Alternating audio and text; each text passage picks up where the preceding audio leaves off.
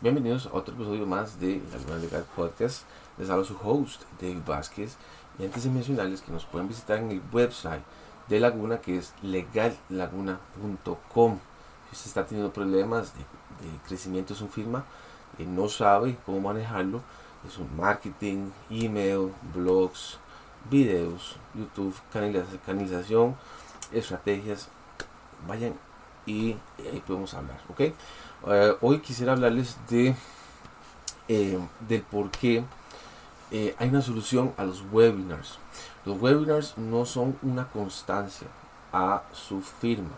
Ustedes lo que tienen que hacer es hacer este tipo de videos, subirlos allá, que salgan los videos, crear contenido y que la gente los escuche y los vuelva a ver.